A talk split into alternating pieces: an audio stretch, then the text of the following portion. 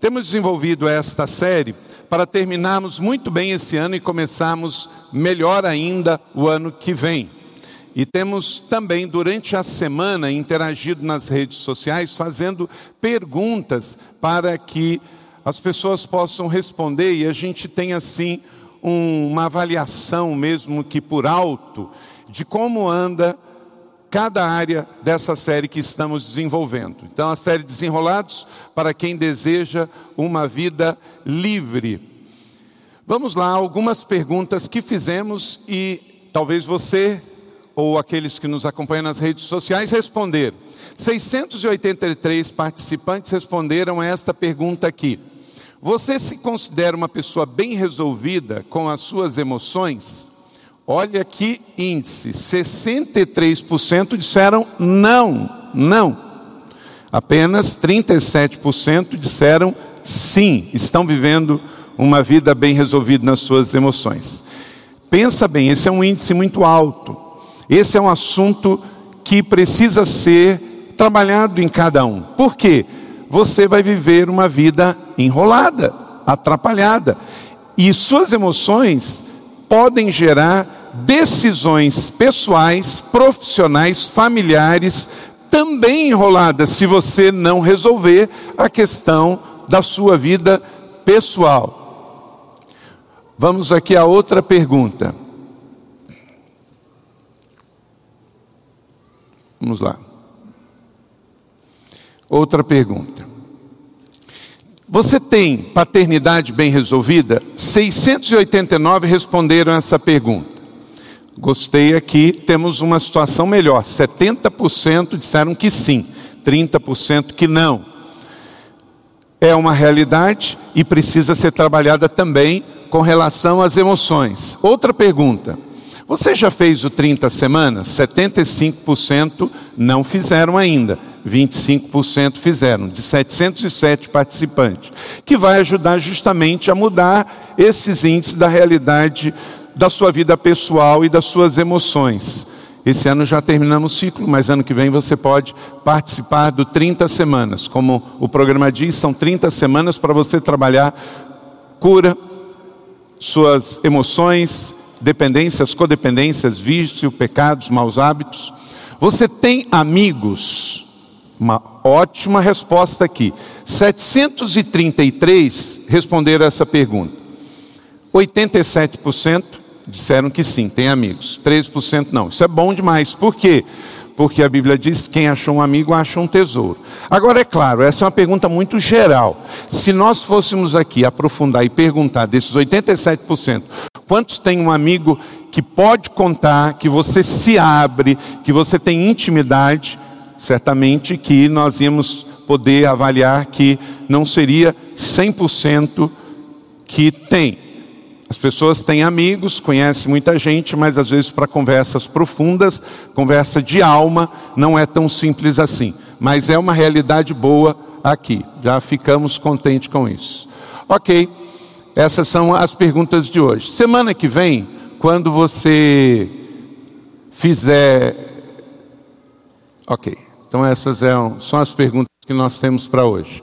Quero deixar aqui o 30 semanas para você lembrar semana, mês que vem, janeiro, né?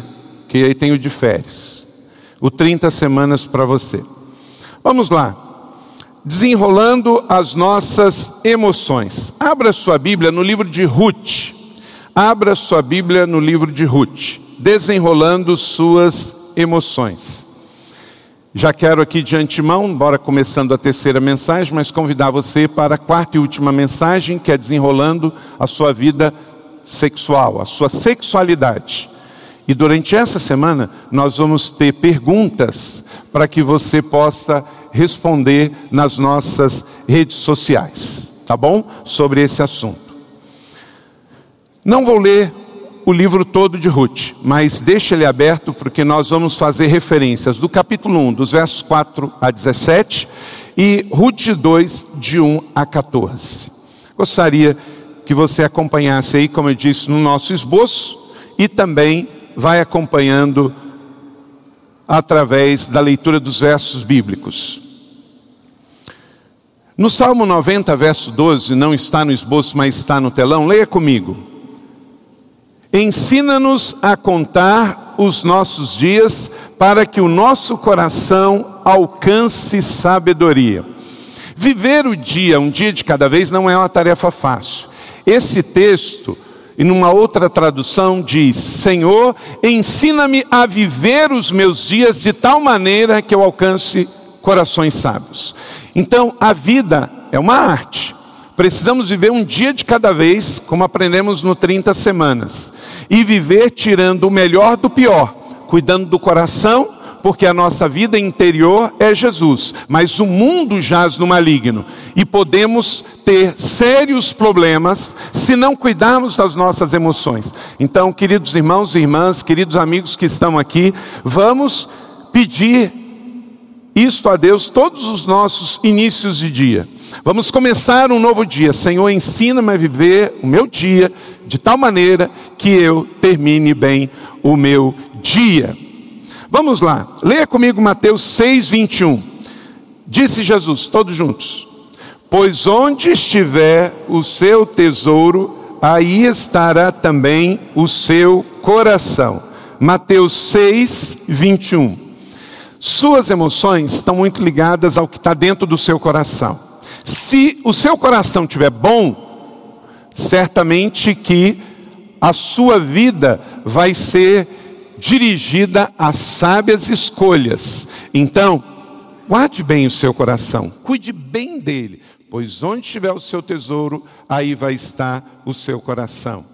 Um psiquiatra argentino psiquiatra e escritor chamado Jorge Bucay, ele disse o seguinte: não somos responsáveis pelas emoções, mas sim o que fazemos com elas, com as nossas emoções.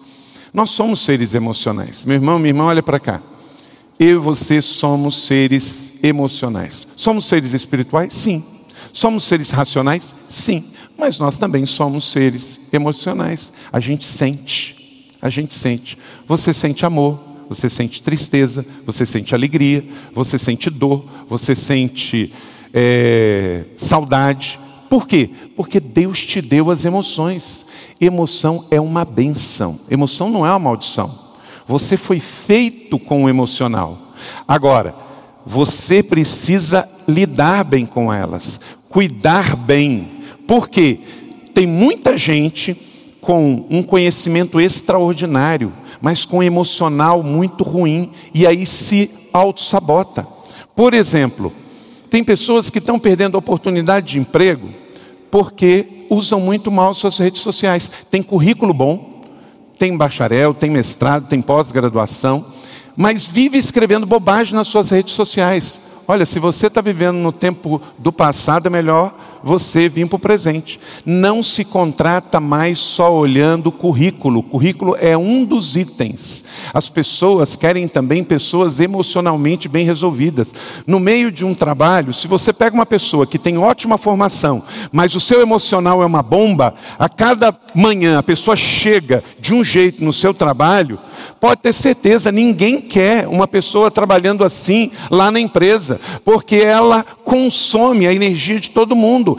Uma pessoa com as emoções quebradas e mal resolvidas geram um caos no ambiente de trabalho social. Então entenda, o seu currículo pode ser bom, mas se o seu emocional não for bem resolvido, você vai auto-sabotar os próprios planos de Deus para a sua vida. Então, vida emocional precisa ser um assunto pontuado todos os dias em oração. Casamentos. Casamento é uma benção, mas muitos estão com problemas no seu casamento porque estão com o coração ruim não tratado. Então, esse é um assunto sério, é um assunto que pode enrolar a sua vida. Então, esta série, neste item, é para que você leve esse assunto em seriedade de vida pela manhã, de tarde, à noite. Cuide do seu coração, cuide das suas emoções, porque Deus sabe tanto que a gente precisa disso, que Ele listou vários assuntos, vários escritores, vários livros para refletir sobre o tema das emoções. Temos que cuidar do nosso coração para que a gente não venha a prejudicar a carreira que Deus tem para nós, o destino que Deus tem para cada um de nós. Então, viver, viver bem com emoções curadas, saudáveis e estáveis. Vivemos num mundo altamente instável, não é?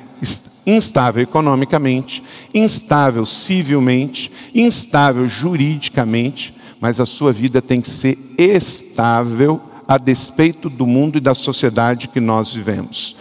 Gostaria que nós olhássemos para o case de duas mulheres que viveram no período de Israel muito antigo, num período antes da monarquia de Israel, quando Israel era liderada por uma teocracia, no período dos juízes.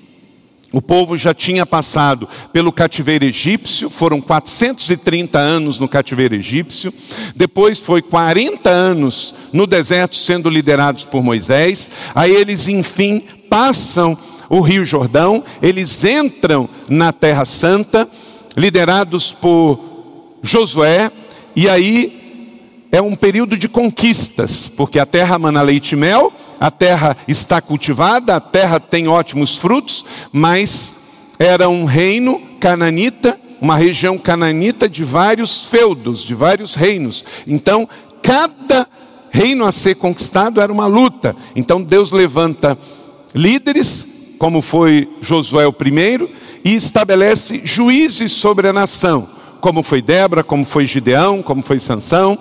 E nesse período de conquistas, é um período muito difícil, é um período de instabilidades, é um período de mortes, é um período de guerras, e se não bastasse isso, também um período de fome. E neste exato momento tem um período de fome que envolve Israel e que envolve também o vizinho Moabe, atual Jordânia, que fica do outro lado do Rio Jordão. E nesse contexto, duas mulheres de nome Noemi e Ruth, uma nora e uma sogra, nos trazem na sua vida oito princípios que eu gostaria que você anotasse para que você ou mantivesse a sua vida desenrolada nas emoções, ou se tiver a vida enrolada nas emoções, possa desenrolar as suas emoções. Como disse, o período era de morte e seca. Morte e seca. Muita escassez. Tem quatro personagens nessa história: Noemi, a sogra, Ruth, a viúva fiel, Orfa, a viúva desistente, e Boaz, o fazendeiro amado. Além, claro, dos dois filhos que morreram, o esposo de Ruth, o esposo de Orfa, e também o esposo de Noemi. Leia comigo Ruth capítulo 1, de 4 a 7. Vamos destacar esse texto que inicialmente mostra aí a situação inicial do trama da história. Depois de terem morado lá por quase 10 anos, morreram também Malom e Quilion. E Noemi ficou sozinha, sem os seus dois filhos e sem o seu marido. Que trágico, sem dois filhos homens e sem o seu marido. Quando Noemi soube em Moabe que o Senhor viera em auxílio do seu povo, dando-lhe alimento, decidiu voltar com as suas duas noras para a sua terra. Assim ela, com as suas duas noras, partiu do lugar onde tinha morado. Que o Senhor aplique essa palavra no meu e no seu coração e produza frutos a cem por um. O que tem a ver esse texto, lá do período da teocracia dos juízes de Israel, conosco hoje em São José dos Campos, aqui no Brasil, no século 21, no mês de outubro de 2019. Tem tudo a ver quando a gente retira princípios. Diga comigo, princípios. Princípios se aplicam no passado, no presente e se aplicarão no futuro. Por isso temos que ler a Bíblia sabendo que tem um contexto geográfico, um contexto histórico tem uma situação inicial, inicial, original, com alguns personagens, mas esses personagens passaram, mas a palavra de Deus é viva. E nós trazemos então estes princípios e aplicamos à nossa vida hoje, porque também no mundo que vivemos, vamos sofrer perdas como Noemi e Ruth. Mas se as nossas escolhas foram forem escolhas saudáveis, vamos também ter o mesmo resultado que elas. Porque, embora que o contexto da sociedade seja muito diferente, a realidade da dor é comum, a realidade da morte, do luto é comum, a realidade da vida difícil é comum. No passado, em dias difíceis, tivemos pessoas que souberam escolher e pessoas que não souberam escolher. Como vamos ver aqui, Orfa e também Ruth. Nos dias de hoje, tem pessoas que estão fazendo as escolhas de Orfa, tem pessoas que estão fazendo as escolhas de Ruth. Qual é a sua escolha? Vamos lá então, para você desenrolar suas emoções, a primeira coisa, seja uma pessoa agradecida. Seja uma pessoa agradecida, não importa as circunstâncias, seja agradecido. Ruth 1,8, lê comigo todos juntos. Que o Senhor seja leal com vocês, como vocês foram leais com os falecidos e comigo. Gente, essa mulher ela tinha tudo para estar azeda, amarga, rebelde. O seu marido morre. O que é uma viúva naqueles dias? Mãe de dois filhos homens, os dois morrem. Ela devia, ela poderia estar altamente amargurada. Tem gente que acorda por muito menos de manhã, toma uma mamadeira de azeite, de vinagre, fica o dia inteiro azedo. Ruth, é, Noemi, soube manter o seu coração agradecido. Ela era uma judia, talvez por causa da situação de também de trabalho, de miséria, de dificuldade, ela e o seu marido mudam para Moabe. Lá os seus filhos se casam com mulheres moabitas. E aí agora ela está num país estrangeiro, com duas noras, sem filhos e sem marido mas ela consegue abençoar as duas mulheres. Ela consegue tirar de nada uma benção. Preste atenção, ela consegue tirar do nada uma benção, uma vida positiva, uma vida abençoadora. Tem gente que tem muita coisa no bolso, mas não tem nada no coração. Tem muita gente que tem muita conta no banco, mas não tem nada no espírito, na vida. Noemi não tinha nada nas mãos, mas estava com o seu coração cheio, ao ponto de chegar para aquelas duas noras e dizer: Olha, vocês abençoaram o meu marido, vocês abençoaram os meus filhos, eles foram felizes com vocês, então que o meu Deus abençoe vocês. Você só tem a ganhar em manter um coração grato um coração satisfeito, um coração cheio de Deus. Render graças a Deus, não quando tudo está bem, mas render graças a Deus independente das circunstâncias. Quem tem emoções saudáveis, a despeito das circunstâncias, mantém um coração agradecido. Faça uma lista, veja o que você tem para agradecer. Você está vivo, você está chegando no final de ano. Quantas pessoas gostariam de estar nesse final de ano com a sua família dentro de uma igreja celebrando, você está, você tem a salvação, você tem a sua família, você tem uma igreja, você mora num país abençoado por Deus, você acabou de ver a realidade da Síria, você não mora num país que está em guerra civil, que está sendo invadido o momento todo, você é uma pessoa abençoada, só o fato de nascer brasileiro, você é uma pessoa extremamente abençoada por Deus. Então não faça uma lista do que você não tem tem, faça uma lista do que você tem, porque você pode ter certeza que tem muita bênção de Deus sobre a sua vida. Noemi, do nada, ela tira bênção. Ela é uma estrangeira, ela é uma viúva, ela é uma mulher idosa, mas ela consegue tirar da sua fé, da sua identidade, esta palavra poderosa que se chama gratidão esta palavra que enche o nosso tanque. Segunda, segundo princípio, para você desenrolar suas emoções, seja uma pessoa generosa. Seja uma pessoa generosa. Ruth capítulo 1, verso 9. O Senhor conceda que cada uma de vocês encontre segurança no lar de outro marido, Então deu-lhes beijos de despedidas. Que generosidade! Nós precisamos disso nesses dias. Ela poderia dizer: Ah, é? Vocês comeram a carne, agora rou o osso. Cuida da velhinha aqui. Né? Vocês casaram com os meus filhos, né? Pegaram aí o bom e do melhor. Agora vocês têm que cuidar da velhinha aqui. Como é que eu vou viver sozinha? Mas ela não pensa assim. Ela pensa na generosidade, ela pensa em abençoar, ela pensa em enviar, ela pensa em. Essas meninas deviam ser jovens, até pelo fato de que não tinham filhos. Então, alguma fatalidade aconteceu que ceifou a vida desses dois rapazes muito cedo.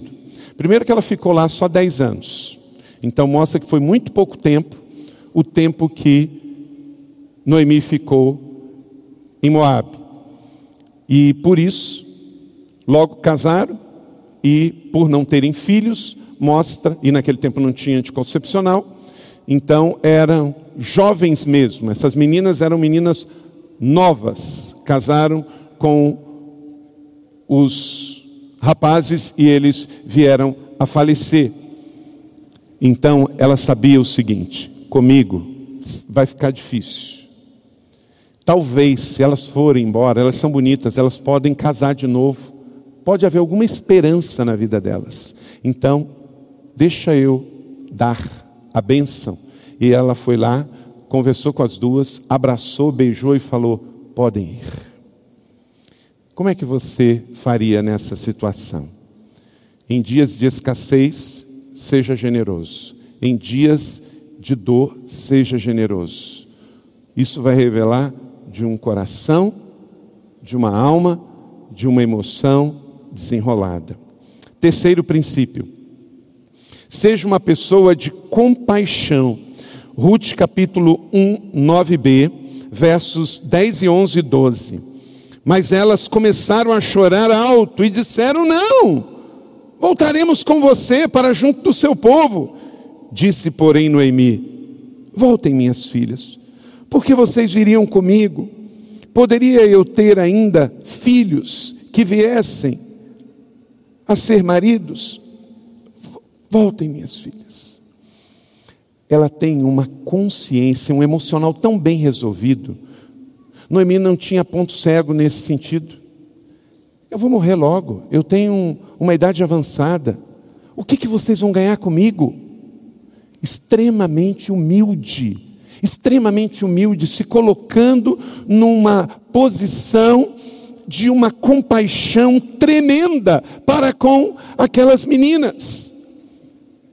Ruth, sem dúvida, Noemi, sem dúvida alguma, foi uma boa mulher, foi uma boa esposa, porque para duas noras gostarem tanto dela assim, não é? Ela era uma mulher extraordinária. E isso se prova por essas três características dela aqui. Que eu e você precisamos tanto, esses princípios, precisamos tanto da gratidão, da generosidade e da compaixão. Ela teve compaixão daquelas duas noras, a despeito da situação dela. Ela pensou mais nas meninas do que nela mesma. Isso se chama altruísmo. E precisamos tanto disso nos dias de hoje. Tem muita gente com as emoções quebradas, porque primeiro pensam em si e depois nos outros. Tem muito casamento que está em crise porque o marido só pensa nele, a mulher só pensa nela. E esqueceram que fizeram um compromisso no altar para os dois serem bênção na vida do outro. O egoísmo de emoções mal resolvidas está arrebentando casamentos. Você nunca pense que vai ser feliz por ter mais, ou por ser mais alguma coisa. Olha para cá. Se você não está feliz com Deus, onde você está, você não vai ser feliz com Deus em lugar nenhum da terra. Você pode se mudar para Marte, que você não vai ser mais feliz. Sabe por quê? O problema não está no chão onde você está pisando. O problema está dentro do seu próprio coração. Então isso tem que ser resolvido. Aí sim, as outras coisas serão acrescentadas. Quarto princípio. Para você desenrolar suas emoções, você tem que ser uma pessoa perseverante. Ruth 1,14. Depois, Orfa, deu um beijo de despedida em sua sogra, mas Ruth ficou com ela. Aqui nós temos uma coisa muito interessante. Orfa, que nos lembra até o nome órfão, né? Parece que estava sofrendo muito com isso e acabou então tomando a decisão, talvez após avaliar. Muito cuidado com essas decisões. Orfa não foi rebelde. Orfa não rompeu com Noemi. Ela não saiu ali pisando duro. Ela só fez uma conta errada. Ela pensou: bom, realmente Ruth está certa. É, Noemi está certa. Porque eu vou atrás dela. Ela já está idosa, ela vai morrer. Eu vou lá para Israel, lá para a terra de Judá. Eu não falo a língua daquelas pessoas, eu não conheço aquelas pessoas. É o Deus dela, é o povo dela, não meu. Eu vou ficar por aqui, já que ela está me abençoando, eu vou arrumar um outro marido. Em outras palavras, gente, Orfa fez uma conta: onde eu vou ganhar mais? Só que o reino de Deus não funciona assim. Tem muita gente que faz uma lista onde eu vou ganhar mais e aceita um emprego porque vai ganhar mais.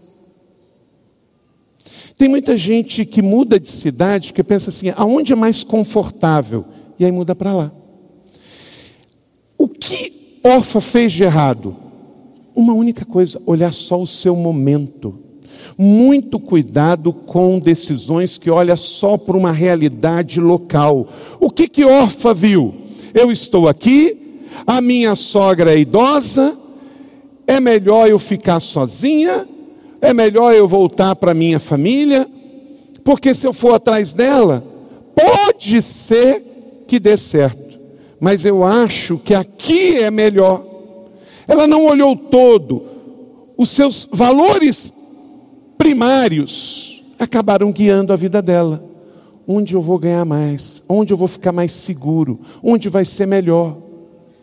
Muito cuidado para tomar decisões assim. Você tem que avaliar o todo. Quando você toma uma decisão, você tem que pensar primeiro em Deus, você tem que pensar no seu casamento, você tem que pensar nos seus filhos. Por exemplo, a decisão do divórcio ela muitas vezes é uma decisão que alivia uma situação momentânea, como a de Orfa. Ah, a gente está brigando muito, a gente está desentendendo, então vamos separar. E aí não olha a situação dos filhos. Às vezes você está aqui e também fica olhando esse mundo tão www, o contexto geral do mundo. Ah, eu vou mudar, eu vou para outro país. Você já avaliou bem para pensar sobre seus filhos? É o melhor para eles também. Você casou para ter filhos. Você tem filhos, Deus te deu. Como é que eles vão viver lá? Onde eles vão estudar? Imigrantes vão ser sempre imigrantes. Contexto.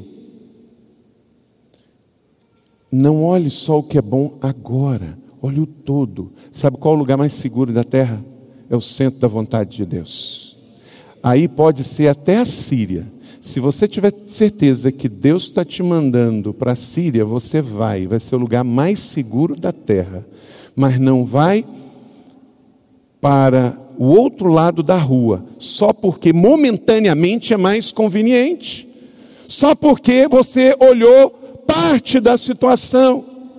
A vida não é uma corrida de 100 metros rasos, a vida é uma grande maratona que você tem que ter energia para começar desenvolver e concluir. Tem etapas, tem processos, e decisões de cinco minutos aqui podem ter implicações na vida de filhos e netos por toda a eternidade.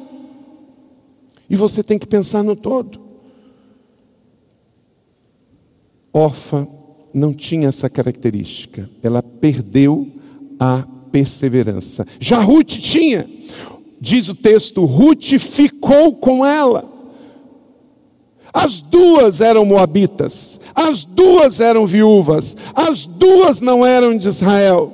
Uma avaliou, vou embora, a outra Noemi, eu vou ficar com você. Eu vou ficar com você. Os corações serão sempre manifestos na hora da pressão. Os de coração bom e persistente nunca desistem. Não tenha um coração de órfã que vai embora, mantenha um coração de Ruth que permanece.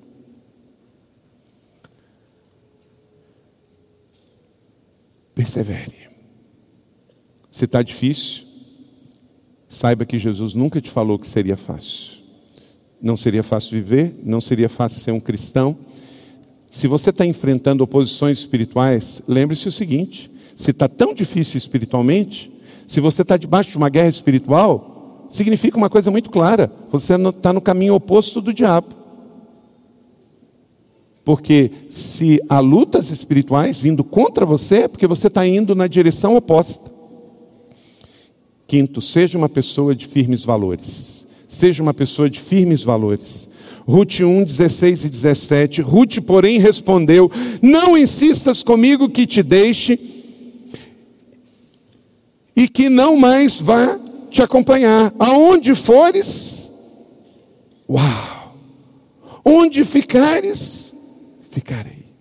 Vamos ler isso juntos? É lindo demais. Gente, isso aqui é tão lindo, isso é tão forte que os pastores pedem licença teológica, né, doutor Elias? Licença no contexto para fazer casamento em cima desse texto. Porque o texto não fala nada de casamento, pelo contrário, é a relação de uma mulher com outra mulher, é de uma, um amor eros, não, é de um amor fileu, de um amor estorge, de uma sogra para com uma nora, de uma nora para com uma sogra, de mãe para com filha, e uma declaração de fé extraordinária. Vamos declarar isso juntos aqui? Aonde fores, irei. Onde ficares, ficarei. O teu povo será o meu povo. O teu Deus será o meu Deus. Onde morreres, morrerei. E ali serei sepultada. Noemi parou de insistir porque viu em Ruth convicção profunda. Na hora da pressão, ela exalou os seus maiores valores. Veja aí, só aqui daria uma outra mensagem em Ruth 16, 1, 16 e 17. Ela revelou aqui, e que em nome de Jesus seja o que eu e você vamos revelar na hora da pressão também neste mundo. Obediência, aonde fores eu irei. Compromisso, onde ficares eu ficarei. Lealdade, o teu povo será o meu povo. Eu não sou judia, eu não sou da tribo de Judá, mas eu vou passar a ser, porque você é a sua fé, ela se converte a Deus através da fé. O coração dela se abre para ter a mesma fé que a sua sogra. O teu Deus será o meu Deus. A partir de hoje eu vou seguir esse Deus, porque o seu testemunho é tão poderoso que, em nome de Jesus, as pessoas possam seguir o nosso Deus por causa do nosso testemunho e não abandonar a fé por causa do nosso mau testemunho. E fidelidade, aonde morreres, ali eu serei sepultada. Gente, num contexto de reinos que brigavam. Tudo que uma pessoa não queria ser enterrada na terra do outro. Lembra de José? O que ele pediu? Que os meus ossos sejam levados para o descanso em Israel. Um homem que era governador do Egito fala: Não, mas tire meus ossos daqui, leva para Judá. Ela revela os seus principais valores. Ruth entra para a história por causa desses valores. A linhagem de Jesus na parte de José acontece por causa desta mulher, por causa das escolhas que ela faz no momento de dificuldade de pressão, nos momentos de maiores pressões da vida, nossos valores vão ficar evidentes, gente. Por que, que tem gente que na hora em que tem uma topada, ao invés de dizer misericórdia, Senhor, solta um palavrão desse tamanho? Porque a boca fala o que o coração está cheio. Na hora da pressão, gente, nós somos um país que tem gente na mesma semana que recorre a uma igreja no domingo, mas na sexta seguinte vai para uma encruzilhada, para um despacho. Às vezes a mesma pessoa acende uma vela numa igreja no domingo e acende uma vela na esquina num prato de farofa para uma galinha preta. Por quê? Porque gerencia. Eu quero aquilo lá. E aí sai de qualquer jeito. Ruth fez outra escolha na vida. O teu Deus passa a ser o meu Deus. Se ele vai resolver o meu problema, estou dentro. Se não vai, estou fora. Porque eu vou seguir o teu Deus. A tua fé será a minha fé. Eu vou ser leal. Eu vou ser leal. Meu irmão, deixa eu dizer uma coisa para você, olha para cá. Não existe maneira certa de fazer a coisa errada. E não existe maneira errada de fazer a coisa certa. O negócio é fazer a coisa certa do jeito certo. E se você segue a Deus, você tem vários recursos na fé para você usar. Você tem oração, você tem clamor, você tem jejum, você tem voto, você tem oferta, você tem presença. Tudo isso você pode fazer, mas você não pode sair gerenciando e fazer ora uma oração, ora outra oração. É só o Deus de Israel, só o Senhor teu Deus, porque na hora da pressão é muito comum, na hora em que pessoas estão enlutadas, chegar a gente aparecendo dizendo assim: e aí, você quer receber uma carta dessa pessoa que morreu? Você quer é, receber algum sinal? A pessoa está ali, fragilizada. O que acaba acontecendo? Ah, eu quero, eu quero. Mas a Bíblia diz que há uma separação entre o mundo dos que morreram e o mundo dos que ainda estão vivos. Então, se alguém fizer essa proposta para você, não aceite, porque isso não vai te levar para Deus, isso vai te levar para demônios que atuam no mundo com permissão divina, mas não são de Deus, porque Deus só tem na terra o seu Espírito Santo, o seu povo o povo de Deus, a igreja de Jesus, ou anjos que vêm aqui para fazer alguma missão. A Bíblia diz que aos seus anjos dará ordem ao nosso respeito. Não tem esse negócio de espírito. Você já viu essa expressão? Espírito bom e espírito mal? Esquece, não existe isso.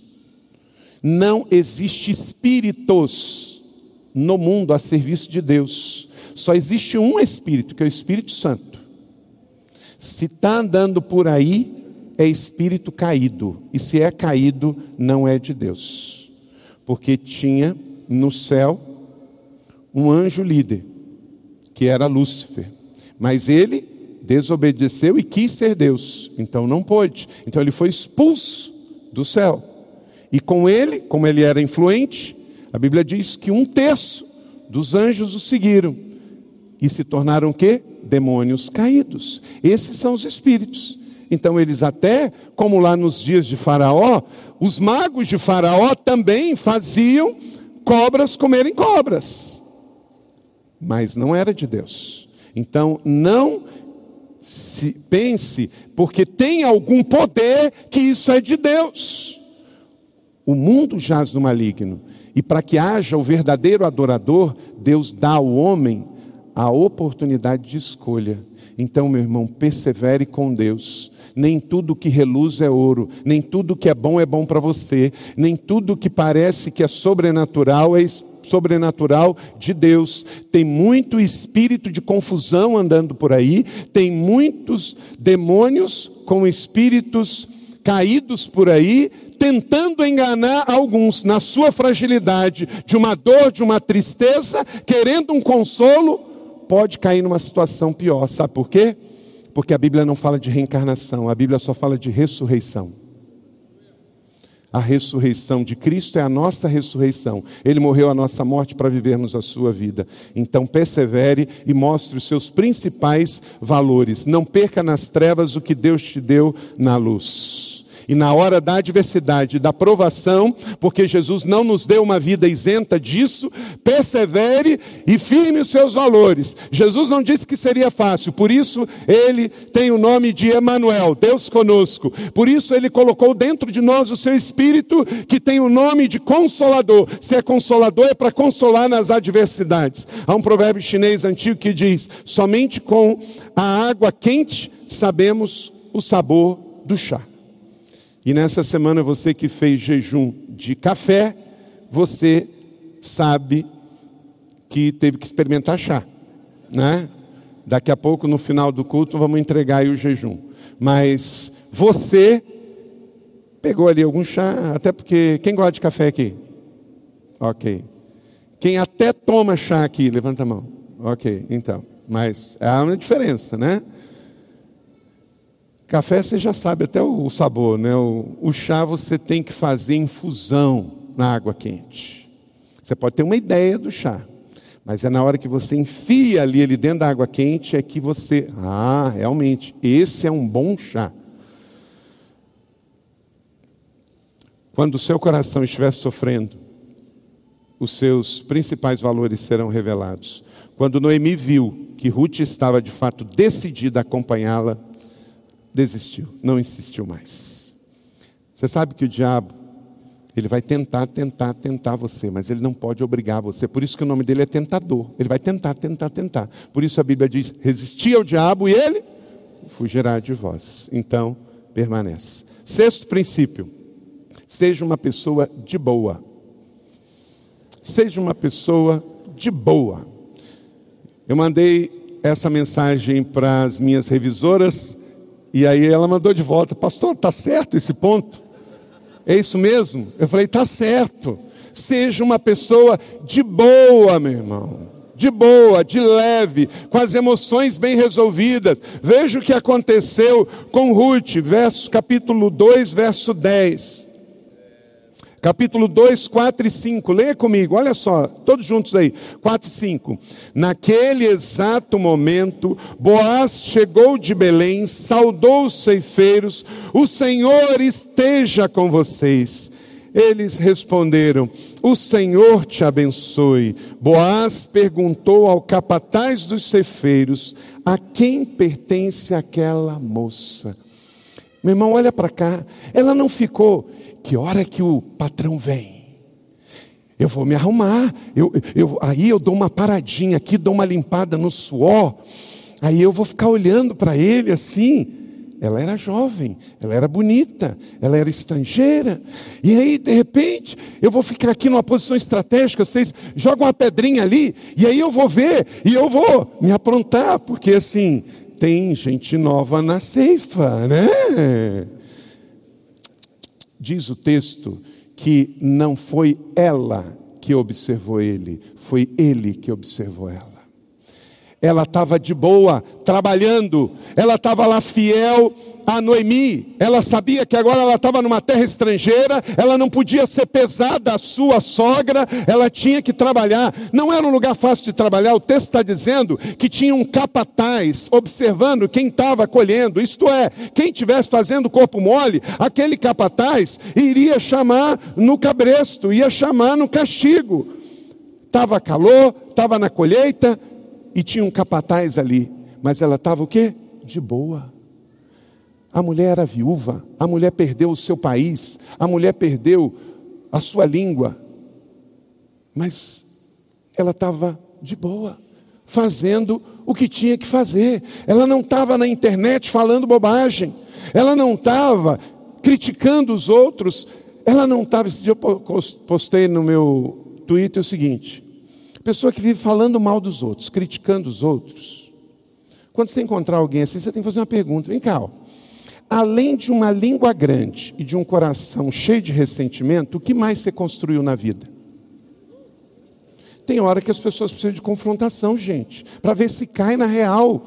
Porque muita gente está aí só criticando, criticando, e não constrói nem sua própria vida, não constrói, não cuida nem da sua própria família, e quer cuidar da família de todo mundo. Seja mais de boa, mais de boa. Ruth foi trabalhar e seguir a vida.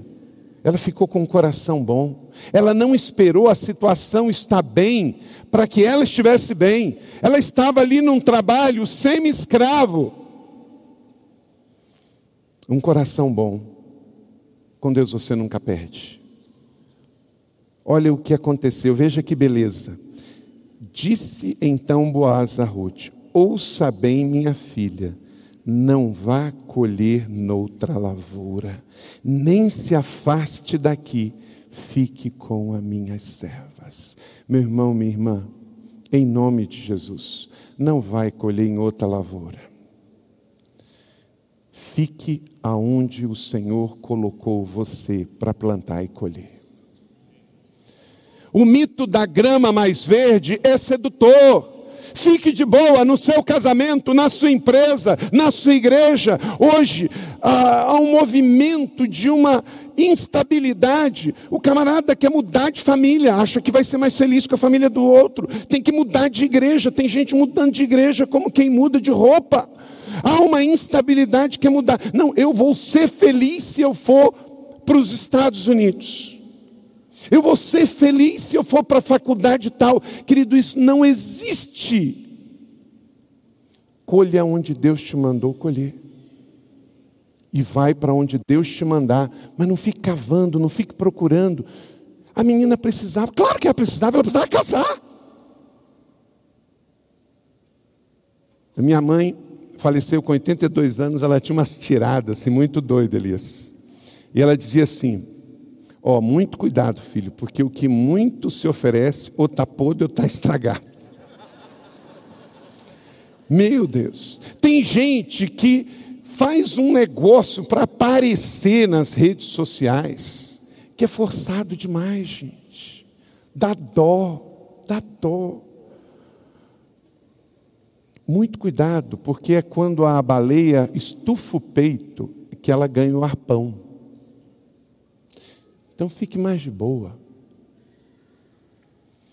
Paulo disse aos Coríntios: seja comer, beber ou qualquer outra coisa a fazer, faça tudo para a glória de Deus. Então, faça tudo com propósito, inclusive ter rede social. E muito cuidado nessa questão de se oferecer.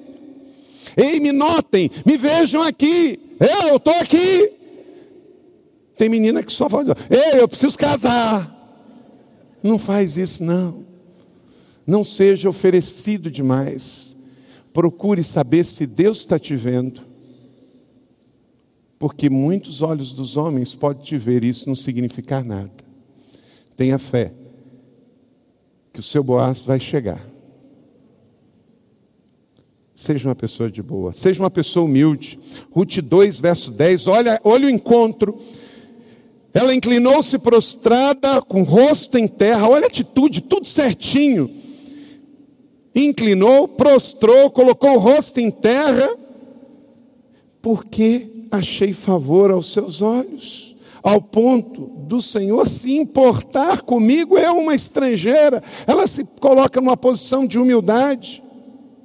Tiago capítulo 4, 6, mas ele concede graça maior, por isso diz a Escritura: Deus se opõe aos orgulhosos, mas concede graça aos humildes. Tiago capítulo 4, 6 é o retrato exato de Ruth. Meu irmão, se coloque no seu lugar. Os homens podem não estar tá vendo, Deus está vendo. Creia que na hora certa as coisas vão acontecer. Não precisa se expor. Tem gente pagando King Kong, não é nem mico, para aparecer para os outros. É muito complicado. É ruim para qualquer pessoa, mas para crente, para pastor, é ainda mais. Nós estamos vendo um tempo em que a sociedade está sofrendo, até porque esse nome mídia social, de social não tem nada, gente, é só mídia.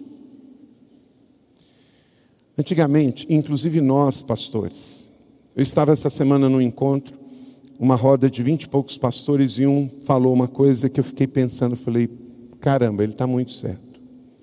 Antigamente, os pastores, estavam lá na sua igreja, 200 pessoas, 300 pessoas, ele não estava enumerando as coisas que estavam faltando.